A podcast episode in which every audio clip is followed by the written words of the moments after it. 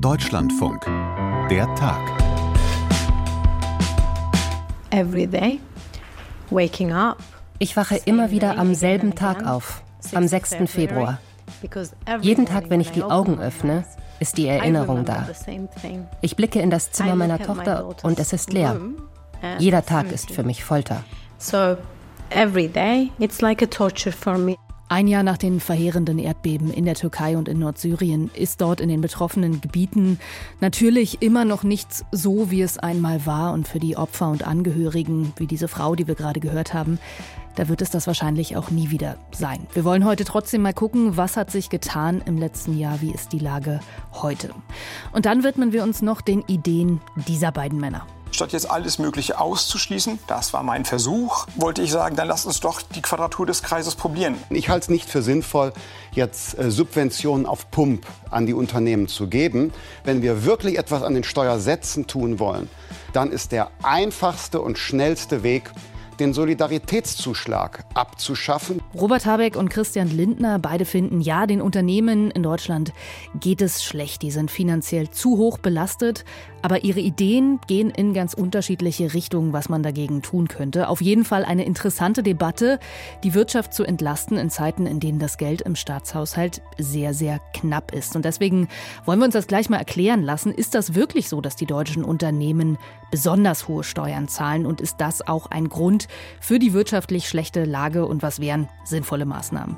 Und das haben wir auch noch, die Gerichtsentscheidung von heute, dass der Verfassungsschutz die AfD-Jugendorganisation Junge Alternative als gesichert extremistisch führen darf. Also volles Programm hier heute bei der Tag, deshalb starten wir jetzt einfach direkt fix. Heute ist der 6. Februar und ich bin Josephine Schulz. Hi.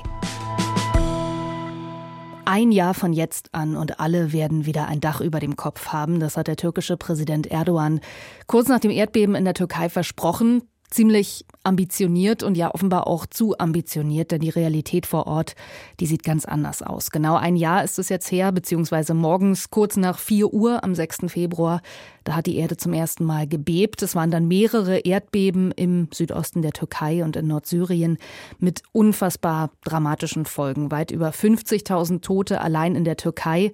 Und wir schauen jetzt auch vor allem in die Türkei, wobei man natürlich auch immer sagen muss, dass die Situation für die Menschen in Nordsyrien, auch die Hilfe dort, der Wiederaufbau noch mal viel prekärer waren und sind. Unser Türkei-Korrespondent Uwe Lüb, der hat sich kürzlich wieder umgesehen in den Erdbebengebieten in der Türkei. Uwe, nimm uns doch mal mit, wie sieht es da aus ein Jahr danach? Also ich würde mal in einem Wort sagen, deprimierend. Trümmer, wohin man blickt. Das gilt natürlich nicht für das gesamte Erdbebengebiet. Wir reden da über eine sehr, sehr große Fläche. Das sind ja hunderte Kilometer Ausdehnung in jede Richtung, Nord, Süd, West, Ost. Hm. Aber ich bin immer wieder gewesen in der Provinz Hatay und dort auch in der Hauptstadt Antakya. Das ist relativ nah an der syrischen Grenze. Die Provinz Hatay ist mit am stärksten, wenn nicht am stärksten zerstört worden.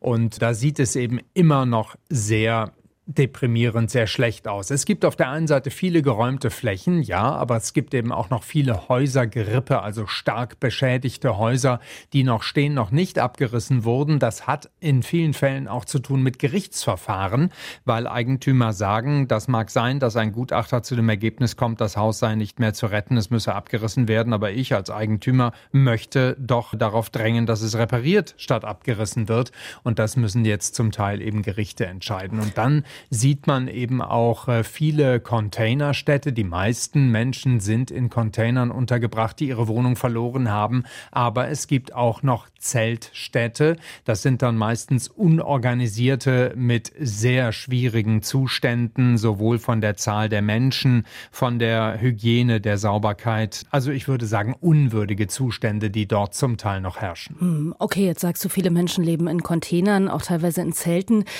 Wie muss man sich denn deren Leben so vorstellen? Also gehen die zur Schule, gehen die arbeiten oder ist daran noch überhaupt nicht zu denken? Da, wo Menschen in Containern leben. Das ist in der Regel organisiert von AFAD, der türkischen Katastrophenschutzbehörde. Da gibt es dann auch Beschulung, wie das so schön heißt. Die meisten Schulen sind unversehrt geblieben und inzwischen gibt es eigentlich im gesamten Erdbebengebiet wieder einen geregelten Schulbetrieb. Nicht für alle. Da gab es dann auch ein bisschen Durcheinander mit Fristen, die dann versäumt wurden oder eben Kinder, die in Zeltstädten leben oder in entfernt gelegenen Containerorten und so gut wie keine Möglichkeit haben, überhaupt in die nächste Schule zu gelangen. Da gibt es schon noch ein paar Schwierigkeiten, aber insgesamt funktioniert das. Und was die Alltagsgestaltung der Menschen anbelangt, also das normale Leben zur Arbeit gehen, das können viele nicht. Viele Arbeitsplätze gibt es einfach gar nicht mehr.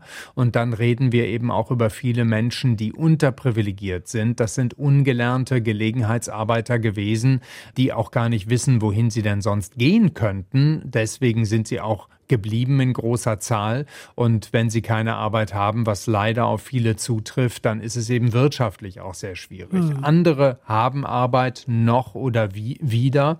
Ärgerlich ist es tatsächlich für die, die weit weg in einem Container wohnen, weil der öffentliche Nahverkehr so gut wie noch nicht richtig funktioniert. In Antakya, das gilt nicht für das gesamte Erdbebengebiet. Und von normalem Leben kann man auch insofern nicht sprechen, weil viele, das haben uns Psychologen immer wieder gesagt, noch traumatisiert sind und teilweise erst jetzt zum Jahrestag des Bebens das wirklich spürbar geworden ist. Und hast du das Gefühl, es gibt da ja ein gutes Hilfsnetzwerk auch mit psychologischer Unterstützung zum Beispiel für diese ganzen Menschen, die da jetzt ja vielleicht traumatisiert in solchen Containerdörfern leben? Ich denke schon, dass es das gibt. Zum einen gibt es die öffentliche Gesundheitsversorgung und ähm, von denen haben wir auch mit Psychologen gesprochen, als wir dort waren, zuletzt vor anderthalb, zwei Wochen.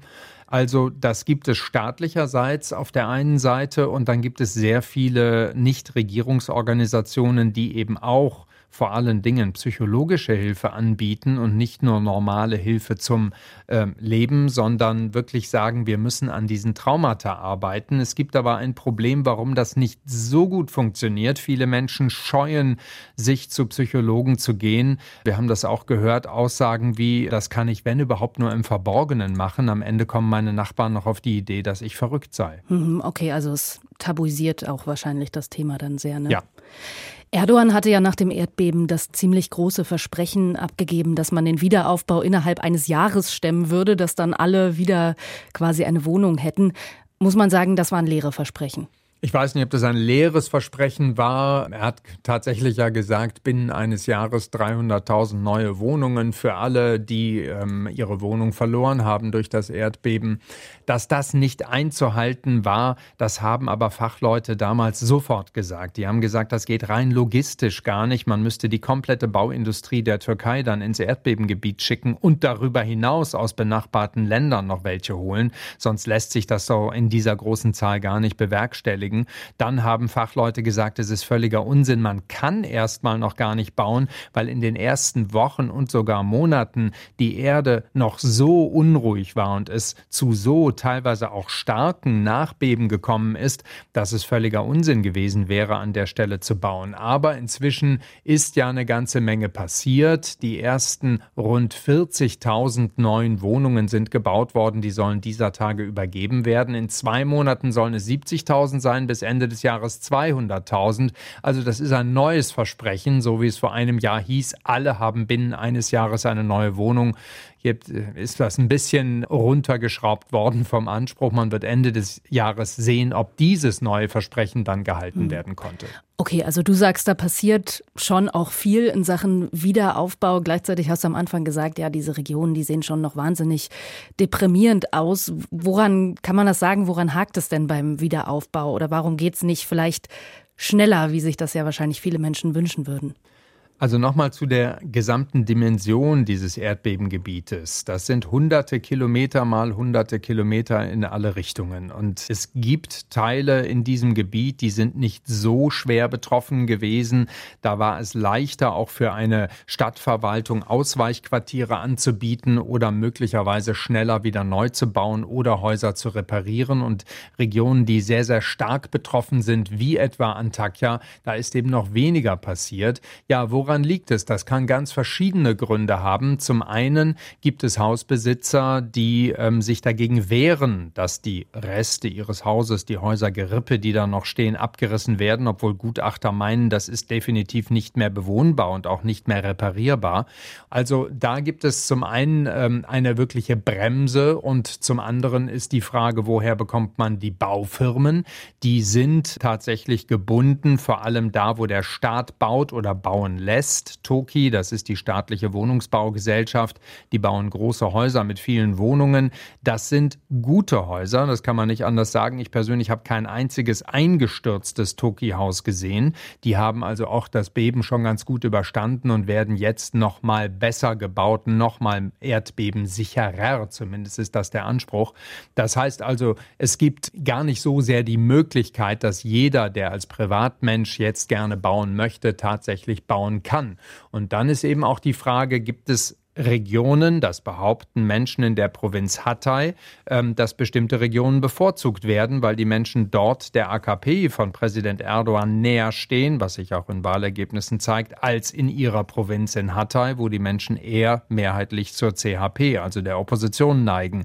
Das lässt sich aber schwer belegen, schwer beweisen. Erdogan selber hat allerdings dieses Wochenende, vergangenes Wochenende, als er in der Provinz Hatay war, gesagt, es kann natürlich keine Hilfe ankommen kommen, wenn die Kommunalverwaltung in Hatay nicht mit der Zentralregierung zusammenarbeitet. Das haben viele Menschen als Drohung empfunden, weil wir haben tatsächlich ja Ende März die nächsten Wahlen, die Kommunalwahlen. Und Erdogan habe nun also gewissermaßen den Menschen gedroht, wenn sie nicht seine AKP wählen würden, dann komme mhm. keine Hilfe an. Ob man das so lesen kann, da bin ich ein bisschen unsicher, aber viele haben es so verstanden. Du hast gerade gesagt, Stichwort gute Häuser, erdbebensichere Häuser. Da gab es ja auch dann ganz viele Skandale, ganz viele Geschichten, dass gefuscht wurde beim Bau, dass zu hoch gebaut wurde und Häuser deswegen eingestürzt sind oder dass es Baugenehmigungen gab, die es so nie hätte geben dürfen. Hast du das Gefühl, daraus hat man gelernt und wird das alles auch juristisch wirklich aufgearbeitet, Leute zur Verantwortung gezogen? Also ein Stück weit gelernt hat man, glaube ich, schon daraus. Das kann man auch ablesen daran, dass die Regierung an neuen, schärferen Bauvorschriften arbeitet, die aber blöderweise, muss man sagen, noch nicht gelten. Und da hat uns der Chef der Bauingenieurkammer in der Provinz Hatay gesagt, jetzt haben wir nämlich neue bzw. alte Probleme, weil Privatleute, die schon wieder bauen, bauen ähm, auf altem Grund, da wo ihr Haus mal gestanden hat. Und solange die alten Bauvorschriften noch gelten, können sie das zum Teil. Aber nun würden sie zum Teil wieder zu hoch bauen und eben auf nicht geeignetem Boden. Und was die, äh, die juristische Aufarbeitung anbelangt, ja, die findet statt, vielleicht noch wenig, aber sie kommt in Gang. Es stehen Besitzer eingestürzter Häuser Bauunternehmer, Architekten, Bauingenieure vor Gericht. Es gibt mehr als dreieinhalbtausend Verfahren. Da sind aber zum Teil auch Dinge zusammengefasst worden. Sehr prominent ist natürlich der Fall des Hotels Isias in Adiaman. Hier ist unter anderem eine ganze Jugendgruppe, die für ein Volleyballturnier dort war, zu Tode gekommen. Aber, und das beklagen Menschenrechtler, Opfervertreter gleichermaßen, Verantwortliche der Behörden stünden bislang nicht vor Gericht. Also Behördenvertreter, die womöglich vor Baupfusch die Augen verschlossen haben, die sich möglicherweise haben bestechen lassen, weggeschaut haben sollen und so weiter, die seien bisher ungeschoren davongekommen. Hm, und wie ist das mit der politischen Verantwortung? Also ich erinnere mich, es gab ja relativ kurz nach diesem Erdbeben Wahlen in der Türkei und dann hatten erst viele gemutmaßt, dass das Erdogan schaden würde, hat es dann aber gar nicht in dem Maß. Wie nimmst du heute die Stimmung wahr? Also sind die Menschen in den Erdbebengebieten wütend auf Erdogan? Geben sie ihm die Schuld oder geben sie anderen politischen Kräften die Schuld? Also in der Provinz Hatay finde ich schon, ist es spürbar, dass man wütend ist auf die Regierung. Das bezieht sich aber nicht alleine auf den Präsidenten und seine Regierung, sondern auch die kommunalen Behörden dort. Das haben wir heute Morgen gemerkt um 4.17 Uhr, also dem Zeitpunkt des Erdbebens vor einem Jahr. Da gab es ja äh, Gedenkveranstaltungen, da sollte eine Schweigeminute auch abgehalten werden und Menschen haben dieses Schweigen durchbrochen in Antakya mit Rufen, hört ihr unsere Stimmen? Und es waren auch vereinzelt Rufe wie Mörder dabei und das richtete sich gegen alle Behörden. Es sei insgesamt einfach zu wenig getan worden und dieser Ruf, hört ihr unsere Stimmen, das ist ist das gewesen, was man nach dem Erdbeben sehr viel gehört hat, nämlich von den Verschütteten, die gerufen haben, immer wieder hört ihr uns denn, hört ihr unsere Stimmen, befreit uns doch. Und damit wollten die Menschen heute Morgen protestieren, daran erinnern und ihre Wut, ihre, ihren Unmut gegenüber der Regierung und den Behörden zum Ausdruck bringen, weil eben einfach zu wenig passiert sei.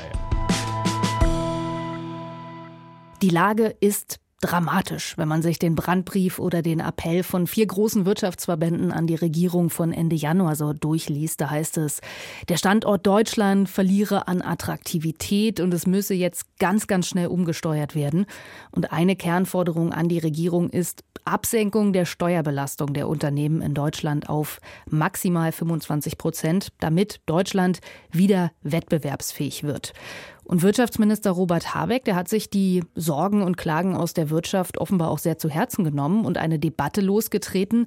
Er hat nämlich vorgeschlagen, man könne ja ein neues Sondervermögen auflegen im richtig großen Stil und damit die Unternehmen finanziell entlasten. Christian Lindner, Finanzminister war von den Vorschlägen von Robert Habeck nicht so begeistert. Er sagt, er hält nicht viel von Subventionen und schon gar nicht, wenn sie schuldenfinanziert sind. Aber Steuersenkung für Unternehmen, konkret zum Beispiel den Soli abschaffen, das kann er sich schon ziemlich gut vorstellen.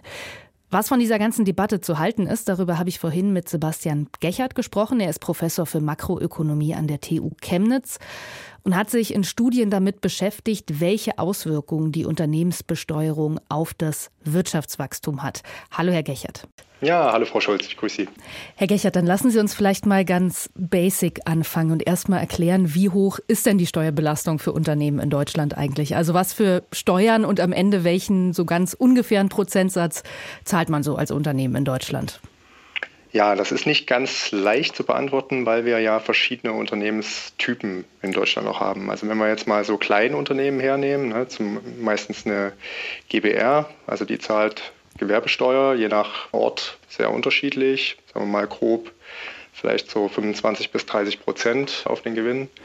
Ja, und dann haben wir noch im Prinzip bei den kleinen Unternehmen die Einkommenssteuer, die dann der jeweilige Unternehmer oder die Unternehmerin noch zahlt aus den Gewinnen.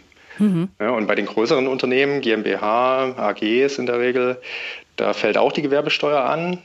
Und dann kommt der Körperschaftssteuersatz drauf von 15 Prozent dann darauf noch ein bisschen Soli. Mhm.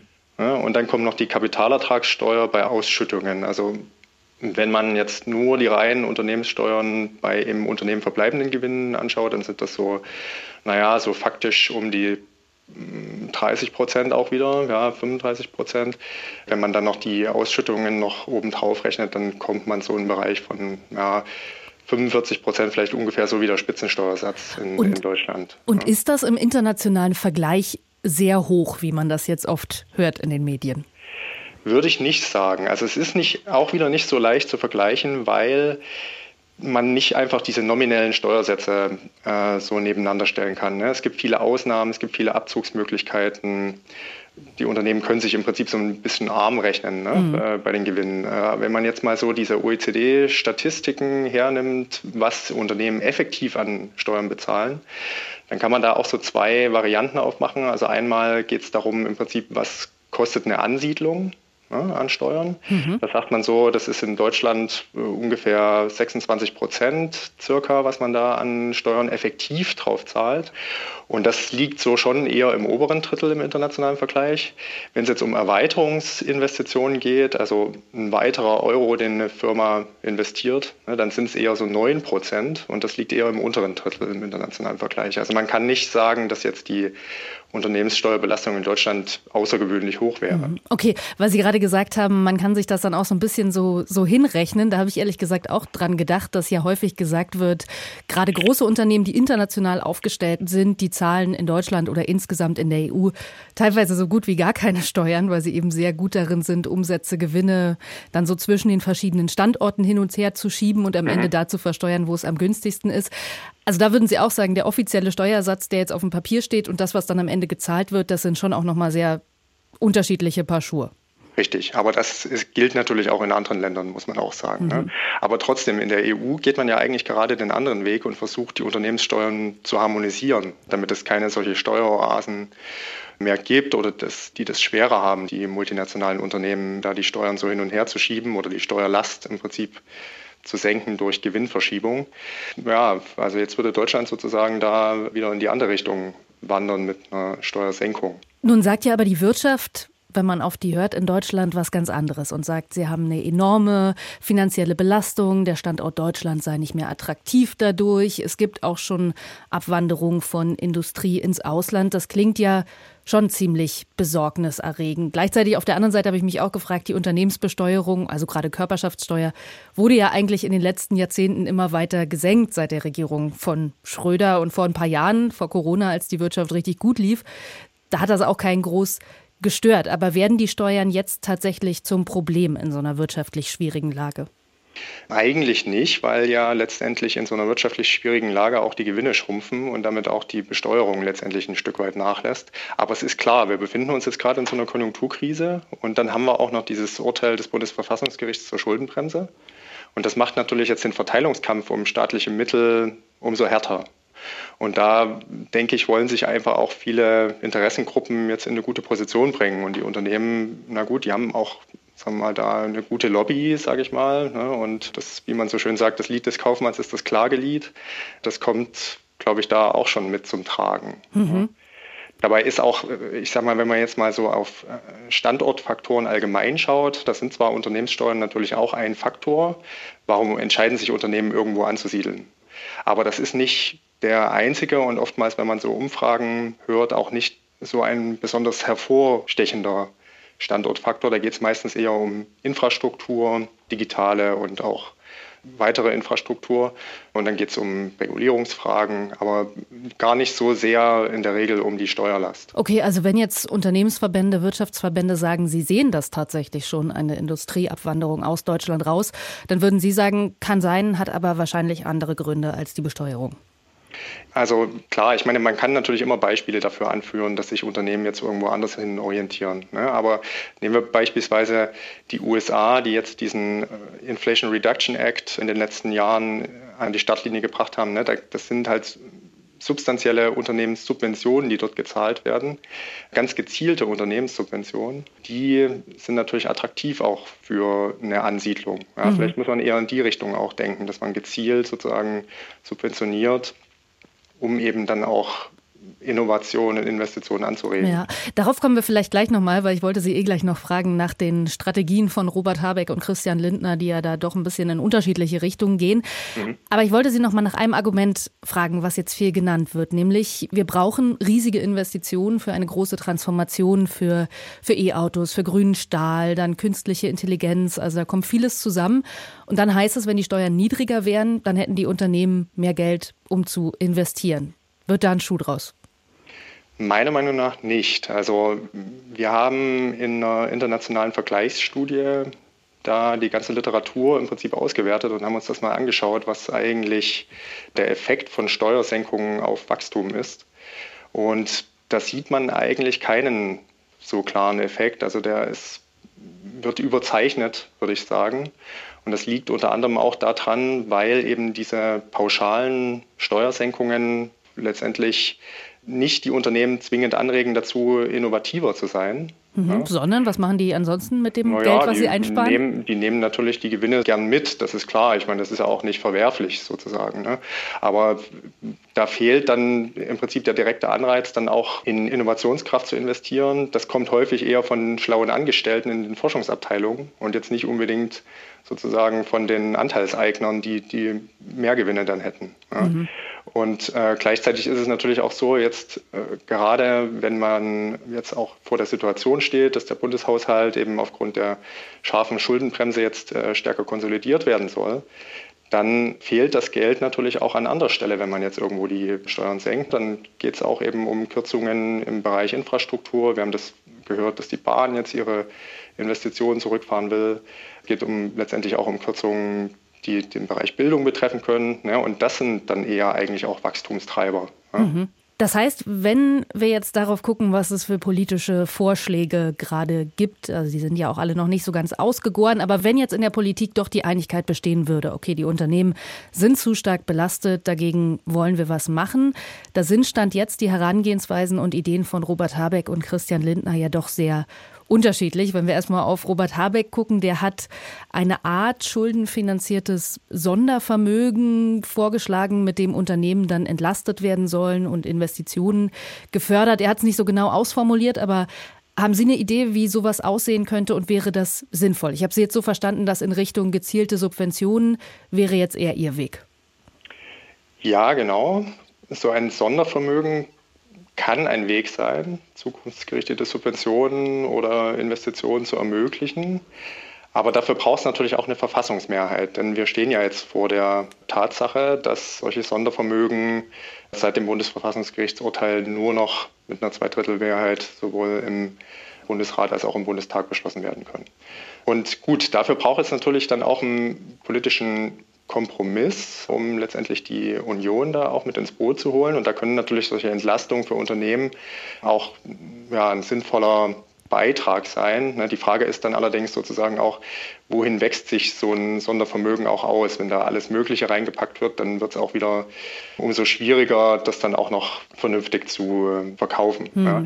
Klar, aber wenn man sowas macht, also wenn man solche Entlastungen für Unternehmen einbaut, dann würde ich sagen, sollte man es gezielt machen, also gezielte Innovationsförderung, Förderung Klimaneutralität oder auch Sonderabschreibungen. Ja, also das wäre jetzt gerade in dieser Konjunktur. Ganz kurz, was ist eine Sonderabschreibung? Müssen Sie nochmal erklären. Sonderabschreibungen sind die Möglichkeit, letztendlich, wenn die Unternehmen jetzt investieren, ja, dass sie diese Kosten sofort oder schneller steuerwirksam abschreiben können und dadurch dann halt ihre Steuerlast reduzieren, kurzfristig. Das kostet den Staat aber am Ende gar nicht mal viel, weil das letztendlich nur die Steuerlast äh, für die Unternehmen für eine Weile aufschiebt. Ja, also heute sozusagen zahlen die Unternehmen weniger Steuern, in Zukunft zahlen sie dann ein Stück mehr. Und so kriegt man es hin, dass man jetzt in der aktuellen Situation, in der die Wirtschaft schlecht läuft, die Unternehmen zu Investitionen anreizt. Mhm. Christian Lindner hat ja dann gleich gesagt, nee, Subventionen, da ist er irgendwie dagegen, findet er nicht marktwirtschaftlich und erst recht nicht, wenn man das irgendwie über ein großes Schulden-Sondervermögen macht. Er würde eher den Soli abschaffen. Was sagen Sie dazu? Ja, also Subventionen sind natürlich genauso ein marktwirtschaftliches Instrument wie letztendlich Steuern zu senken. Das ist äh, eigentlich nur ein Spiegelbild. Das ist aus rein wirtschaftstheoretischer Sicht gibt es da überhaupt keinen Unterschied. Wenn man jetzt äh, so konkret diese Idee zur Soli-Abschaffung betrachtet, na gut, dann muss man sagen, also das begünstigt halt allein größere Unternehmen. Wir hatten am Anfang gesagt, die kleinen Unternehmen, die zahlen letztendlich gar keinen Aufschlag auf die Körperschaftssteuer oder auf die Kapitalertragssteuer.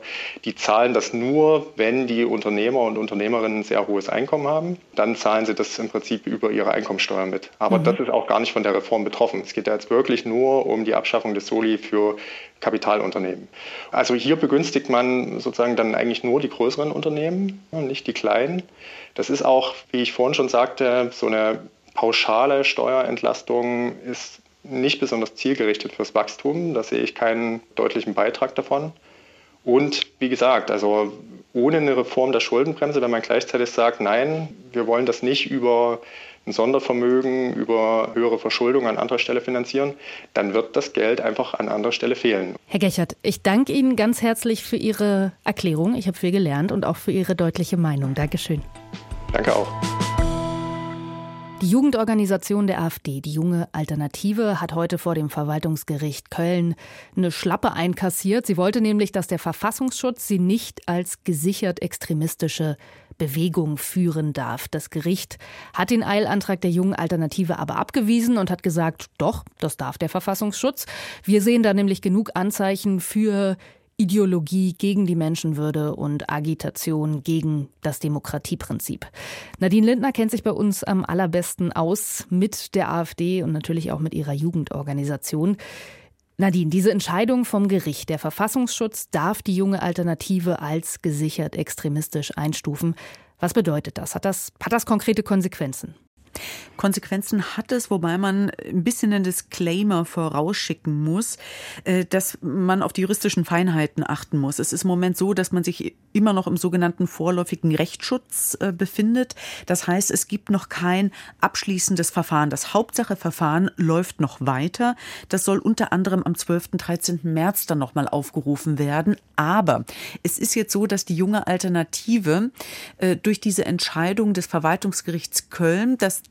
das jetzt dazu führt, dass der Verfassungsschutz wieder die junge Alternative so behandeln darf, als wäre sie gesichert rechtsextrem. Also mhm. das heißt, der Verfassungsschutz darf die junge Alternative jetzt beobachten. Das heißt unter anderem Einsatz von V-Leuten, Informanten aus dem Umfeld der Partei, Observationen und teilweise, es müssen noch einige Voraussetzungen erfüllt werden, aber auch Überwachung der Telekommunikation. Wobei auch hier muss man dann wieder einen kleinen Disclaimer äh, Das Bundesamt für Verfassungsschutz muss bei dem Einsatz dieses ganzen Instrumentenkastens immer auf das Prinzip der Verhältnismäßigkeit achten. Also das heißt, es muss sich immer fragen, ist diese Maßnahme, die ich jetzt durchführen will, also diese Observation oder diese Überwachung des Telefons, ist das effektiv und gibt es auch kein anderes sogenanntes milderes Mittel, Mittel, das man einsetzen könnte, was äh, den gleichen Effekt hätte. Also das heißt, es ist eine konstante Prüfung. Der Verfassungsschutz darf auch da jetzt nicht nur das machen, was er möchte. Und es ist noch wichtig, wenn diese Beobachtung auch gewählte Parlamentarier eventuell betrifft, dann gelten da noch mal ganz besondere Hürden. Das hatte das Bundesverfassungsgericht 2013 entschieden. Und das wird dann zum Beispiel interessant, wenn es um Hannes Knauk geht. Das ist ja der Bundesvorsitzende der Jungen Alternative, der gleichzeitig aber gewählter Bundestagsabgeordneter für das Bundesland Brandenburg ist und hier in Berlin unter anderem im Verteidigungsausschuss sitzt. Mhm. Du hast jetzt schon so ein paar Disclaimer eingebracht, dass das jetzt noch nicht völlig endgültig entschieden und bewiesen ist dass die junge Alternative verfassungsfeindlich, rechtsextremistisch und so weiter ist. Trotzdem hat dieses Urteil von heute, hat das irgendwelche Auswirkungen auf die ganze Debatte, ob man die junge Alternative verbieten kann oder sollte? Das Problem ist, auch da müsste ich mit den Disclaimern eigentlich direkt mach, weitermachen. Mach direkt weiter mit den Disclaimern. Weil ich glaube, wir haben es hier sozusagen mit drei Feldern zu tun, auf denen wir uns bewegen. Ich glaube, das einfachste Feld dürfte das politische Feld sein. Ich vermute, dass Akteure, Akteurinnen, die schon vor dieser Entscheidung des Verwaltungsgerichts Köln der Meinung waren, dass die AfD verboten gehört, dass die sich jetzt natürlich bestärkt sehen in dieser Entscheidung und sagen, die junge Alternative ist verfassungsfeindlich, sie radikalisiert junge Leute, sie ist schädlich und so weiter weiter. Wir müssen sie verbieten, weil sie ja auch als Verein möglicherweise einfacher zu verbieten ist. Dann gibt es die zweite Arena, das ist die juristische Arena. Und da würde ich sagen, da gibt es keinen Automatismus. Da ist natürlich so eine Entscheidung wie heute nicht förderlich, aber es ist jetzt auch nicht so, dass damit sofort dieses Verbotsverfahren ausgelöst wird. Und wenn man sich dann den dritten Bereich anschaut, das ist dann die entscheidende Akteurin, das ist Nancy Faeser, das ist die Bundesinnenministerin. Innenministerin, die nämlich die Hoheit hat, in ihrem Innenministerium über Vereinsverbote zu entscheiden. Da muss man sagen, da fand ich jetzt ihre erste Stellungnahme, die wir per E-Mail bekommen haben, doch halbwegs, naja, vage. Sie hat gesagt, naja, die heutige Entscheidung benennt deutlich, dass wir es mit einer massiven Menschenverachtung, Rassismus, Hass gegen Muslime, Angriff auf unsere Demokratie zu tun haben. Und dann sagt sie, dagegen werden wir auch weiter mit den Mitteln des Rechtsstaats vorgehen. Und ich finde, das sagt so ein bisschen alles und nichts Deswegen würde ich halt nicht sagen, dass wir dann morgen ein Verbotsverfahren erwarten können, zumal es auch unter Juristen einen, ich würde sagen, sehr munteren Streit darüber mhm. gibt, ob Jugendorganisationen von Parteien einfach als Verein betrachtet werden können, damit auch einfach als Verein verboten werden können oder ob sie nicht wegen ihrer engen Verbindungen, Querverbindungen zur Mutterpartei, das heißt zur äh, Alternative für Deutschland, nicht doch noch auch ein bisschen sozusagen unter diese Privilegien des Parteienrechts fallen. Also wer viel Zeit und Muße hat angesichts des trüben Wetters, der kann sich da mal eingraben. Also für Juristen ist es spannend, aber es macht die Debatte im Moment ehrlicherweise nicht übersichtlicher. Okay, und jenseits der rechtlichen Verbindung von Jugendorganisationen mit ihrer Mutterpartei, wie würdest du das denn inhaltlich sehen? Wie sehr muss man zwischen der AfD und der jungen Alternative unterscheiden? Sind das mit Blick auf die Inhalte und das Auftreten zwei völlig unterschiedliche Paar Schuhe oder gehört das schon sehr, sehr eng alles zusammen und im Grunde, ja, ist das auch ähnlich, was Sie da von sich geben? Also ich würde sagen, wenn man jetzt sozusagen auf die politische Arena schaut, sind die Ähnlichkeiten dann doch sehr groß. Man sieht es ja grundsätzlich bei Jugendorganisationen. Da würde ich jetzt die AfD nicht nur sozusagen alleine stellen mit der jungen Alternative. Man kann es auch bei anderen Jugendorganisationen von Parteien beobachten. Junge Grüne, Jusos, Junge Union. Die versuchen immer die Parteiinhalte in Reinform, das heißt auch immer so mit so einem etwas radikaleren Touch äh, zu vertreten, weil sie ja nicht äh, wie ihre Mutterparteien in Bündnisse, in Koalitionen eingebunden sind, sondern ja auch ein bisschen die Freiheit haben, dort die eigenen Inhalte einfach nach vorne zu stellen, ohne Kompromisse machen zu müssen. Und das ist bei der jungen Alternative nicht anders. Ich hatte ja eben schon mal den Namen Hannes Knauk erwähnt. Der ist der Bundesvorsitzende seit dem Jahr 2022 und der ist insofern interessant. Er sitzt nicht nur im Bundestag, sondern er hat auch eine Vergangenheit bei der Bundeswehr. Bundeswehr, ist dort schon dem militärischen Abschirmdienst aufgefallen, ist damals schon als Extremist eingeordnet worden, hat ein Uniformtrageverbot unter anderem und wenn man seine Sprache hört, finde ich, bestehen da wenig Zweifel. Er spricht von Migrantenhorden, importierte Gewalt, die damit kommt und hat als Bundestagsabgeordneter in der AfD-Bundestagsfraktion natürlich halt auch enge äh, Verbindungen zur Partei. Und wenn man jetzt auf die formelle Ebene noch ein bisschen zurückgeht, die AfD hat die junge Alternative offiziell offiziell als ihre Jugendorganisation anerkannt. Sie fördert die Organisation auch und man kann auch sagen, naja, es sind 2000 Leute in etwa, vielleicht jetzt mittlerweile ein bisschen mehr, die Mitglied bei der jungen Alternative sind. Bei der AfD sind es ja mittlerweile über 40.000. Aber auch im AfD-Bundesvorstand ist ein Vertreter der jungen Alternative dabei. Das hat beim letzten Parteitag in Riesa riesigen Jubel ausgelöst, weil man nämlich dachte, jetzt kann man halt auch im Bundesvorstand sozusagen die Anliegen der JA noch mal stärker äh, nach vorne tragen. Und man sieht es halt auch aus der Partei gab es jetzt noch nicht so viele Wortmeldungen, aber eine, die kam, die kam von Björn Höcke, AfD-Partei- und Fraktionschef in Thüringen. Der hat sich über diese Meldung, über diese Entscheidung des Verwaltungsgerichts lustig gemacht und hat gesagt, na ja, in der jungen Alternative würde so viel Rechtsextremismus stecken, wie in Bodo Ramelow Patriotismus steckt. Er hat es jetzt nicht ausformuliert, mhm. aber er sagt, na ja, quasi nichts. Ich denke, was die AfD nochmal unterscheidet, ist wirklich auch dieser Kontakt zu anderen extremistischen Vorfeldorganisationen. Und das war dann eine Sache, die dann auch das Verwaltungsgericht Köln äh, dazu bewogen hat, jetzt die Entscheidung heute so zu treffen, äh, wie sie getroffen wurde. Anna Leisten ist eine interessante Person innerhalb der JA. Brandenburger JA-Chefin ist auf Demos in Wien zu sehen gewesen. Das heißt, im Vorfeld der identitären Bewegung auf ihrem Instagram-Kanal war sie so beim Schlammrobben zu sehen. Das hat fast an so ein Militärtraining erinnert. Und der Spiegel hatte berichtet, dass auf dem Jahr Jahreskongress der Jungen Alternative sowohl das Institut für Staatspolitik als auch der Verein ein Prozent Werbestände dort hatten.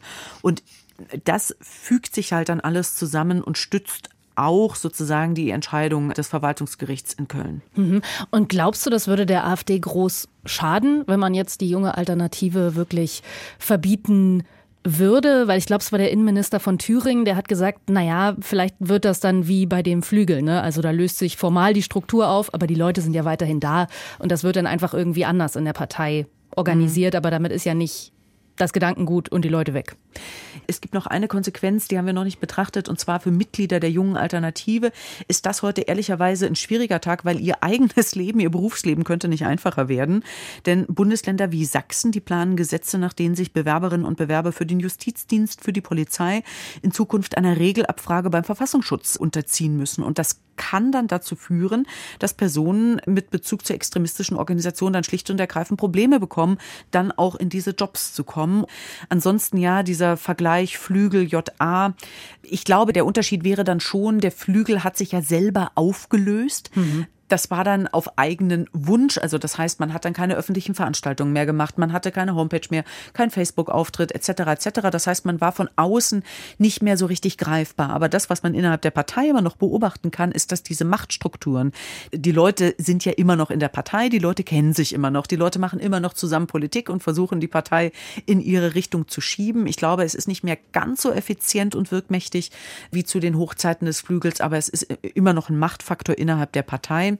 Ich glaube, bei der jungen Alternative wäre so ein Vereinsverbot doch einschneidender, weil sie sich ja komplett auflösen müssten. Also das heißt Büros zu, Internetpräsenzen zu, Finanzen auflösen, die kompletten Strukturen auflösen und äh, darauf hat mich meine Kollegin Gudula Geuter auch nochmal hingewiesen, ganz oft, wenn das Innenministerium sagt, ein Verein wird verboten, steht dann auch eine Klausel mit in dieser Entscheidung, dass Nachfolgeorganisationen, Ersatzorganisationen nicht einfach direkt dann neu gegründet werden können.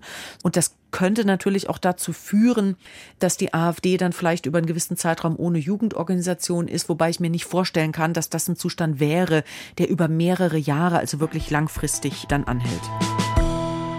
Das war heute eine sehr lange Folge, deshalb mache ich es jetzt einfach ganz kurz. Tom Funke war mit im Team. Mein Name ist Josephine Schulz. Die Adresse für Feedback ist nach wie vor der Tag at deutschlandfunk.de. Und wir sagen danke fürs Zuhören. Tschüss und ja, hört gerne morgen wieder rein. Ciao.